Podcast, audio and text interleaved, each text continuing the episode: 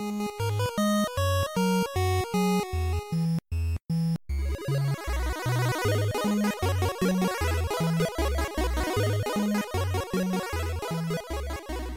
hier ist mal wieder euer Falco von Vollverbackt mit einer fast vergessen Folge für euch. Äh, fast vergessen ist das Format, in dem wir uns ungewöhnliche Hardware anschauen, teilweise Sachen, die es nie zu uns nach Deutschland geschafft haben, oder Hardware, die wir alle mal zu Hause hatten, aber dem heutigen Konsolenspieler vielleicht nicht mehr so ein Begriff sind.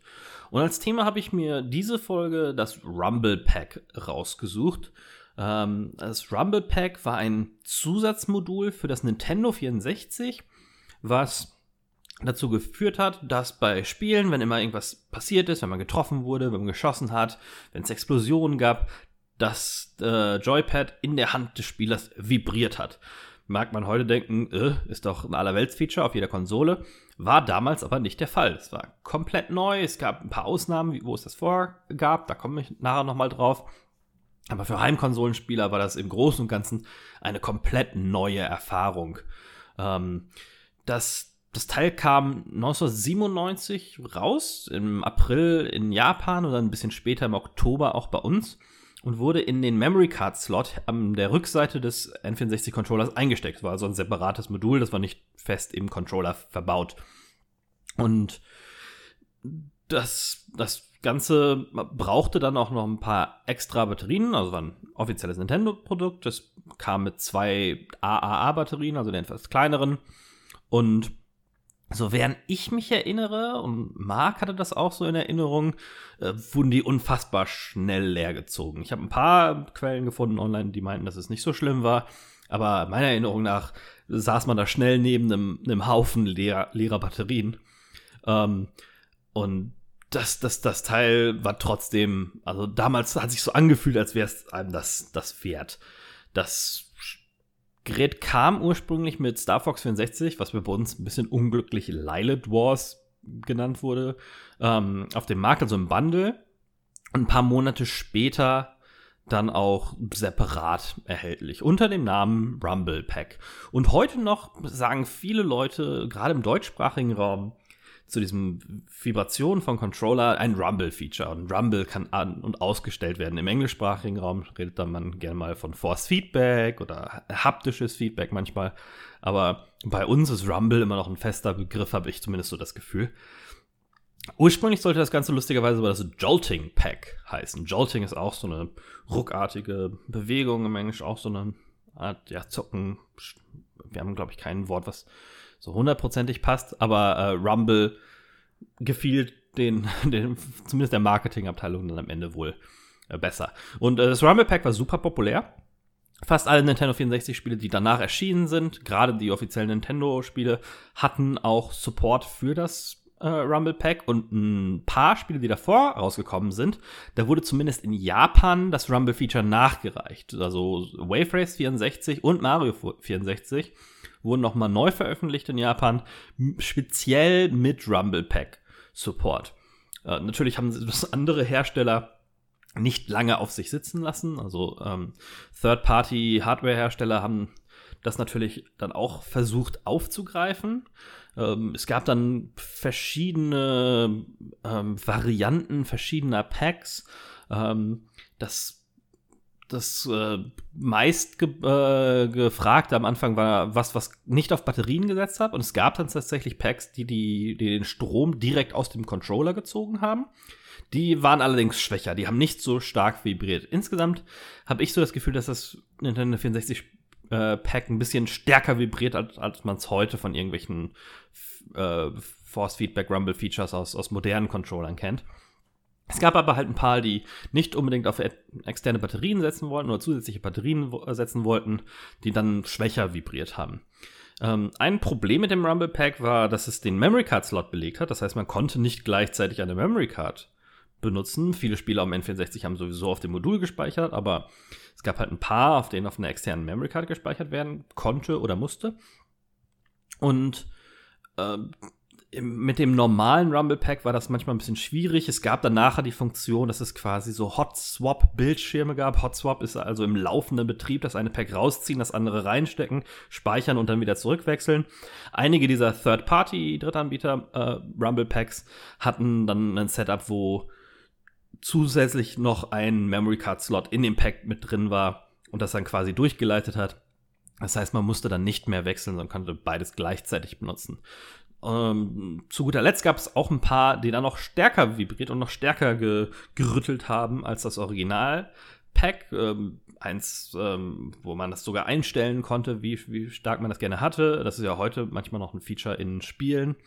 Äh, damals war das, ähm, ja, war an oder aus und in dem Fall konnte man das dann auf, im, im Pack selber quasi regeln.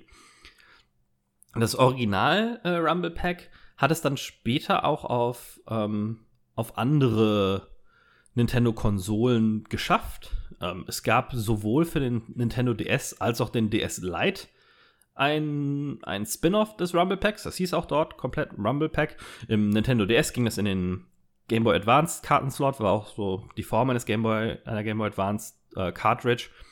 Und ähm, auf, der, auf dem DS Lite dann natürlich ein bisschen kleiner. Und Metroid Prime Pinball auf dem Nintendo DS war lustigerweise das erste Spiel, was das unterstützt hat. Und genau wie bei Lilith Wars dann auch im Bundle erhältlich war. Äh, ganz witzig, es gibt ein paar Game Boy Color und Game Boy Advance Spiele, die auch Rumble-Features hatten. Da war es allerdings so, auf dem Game Boy Color, ähm, dass die, das Rumble-Feature in die Spielkarte an sich, das Spielmodul an sich integriert war und dann auch noch eine zusätzliche Batterie benötigte. Und damit das Ganze funktioniert, da gab es ein Bowling-Spiel zum Beispiel, wo die Gameboy Cartridge an sich vibriert hat, weil der Gameboy halt keinen anderen freien Slot hatte für sowas, in den das hätte eingesteckt werden können. Auf dem Gameboy Advance brauchte man keine externen Batterien, aber es gab trotzdem zwei Spiele, die dann auch vom Gameboy Advance gepowert äh, selber einen, Vibrationsfeature eingebaut hatten. Ähm, gab wie gesagt, nur zwei Drill Dozer und WarioWare Twisted. Beide hatten auch ähm, so, so Bewegungssensoren-Controls, so ein bisschen wie bei der Wii später dann auch.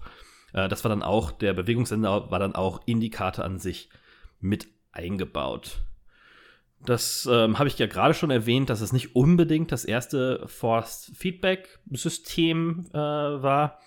Ähm, wir haben ja insgesamt ja, ich habe ja in der Novin Falcon Folge ja schon mal ein bisschen darüber gesprochen, woher das, dieses Faszination für, für haptisches Feedback kommt ähm, und dass Leute da immer daran interessiert waren, um die Spiele noch ähm, ja, atmosphärischer oder den Spieler noch weiter in die Spiele mit hineinzuziehen. Und das fing in den 70er Jahren in den Spielhallen schon an. Das erste Spiel, was ich so jetzt gefunden habe in der Recherche, was einen, einen Force Feedback, einen Rumble Feature hatte, ist ein Spiel von Sega aus dem Jahr 1976 mit dem Namen Fons. Ähm, das ist ein Re-Release ihres früheren Spiels Motocross äh, mit der Happy Days Lizenz, also Fonzie, äh, der Fons aus dem aus Happy Days. Ähm, ist auch auf der, in der Serie ein Motorradfahrer, der wurde dann quasi damit eingebaut, um das äh, alte Spiel nochmal äh, ein bisschen neu aufzumöbeln. Und der Spielhallenautomat, das muss, man muss sich das nicht vorstellen wie so ein cooler, späterer Sega-Automat, wo man richtig auf einem Motorrad sitzt, sondern es war so ein ganz klassischer Spieleautomat, an dem dann statt einem Joystick und Knöpfen dann ein Motorradlenker angebracht war und den konnte man durch, durchdrehen, der, ähm, der Seiten Gas geben, man konnte ihn hin und her lenken und der hat auch vibriert. Und das ist das erste Beispiel, was ich jetzt gefunden habe, wo in einem Videospiel ein Vibrationsfeature, ein Rumble-Feature eingebaut war. Auf Heimkonsolen ging das erst ein bisschen später los. Ähm, weit verbreitet war auf zu Super Nintendo und Mega Drive Zeiten eine Weste mit dem Namen Aura Interactor.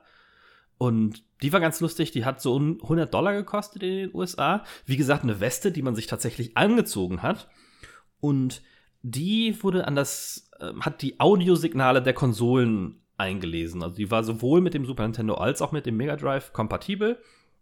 Die hat man dann angeschlossen, die hat die Töne ausgelesen und dann bei bestimmten lauten Tönen halt eine Vibration am Körper ausgelöst. Äh, bei, bei, also, äh, das hat er nicht unterschieden, ob man getroffen wurde, selber einen Treffer gelandet hat. Alles, was laut war, hat dann einfach Vibration erzeugt. War ein bisschen ein Problem bei äh, Spielen, bei der die Musik nicht abgeschaltet werden konnte oder wenn man sie nicht abschalten wollte, weil es natürlich ignoriert hat, ob es ein Soundeffekt oder Musik war. Die Spiele waren nicht darauf ausgerichtet, das hat nur automatisch darauf reagiert.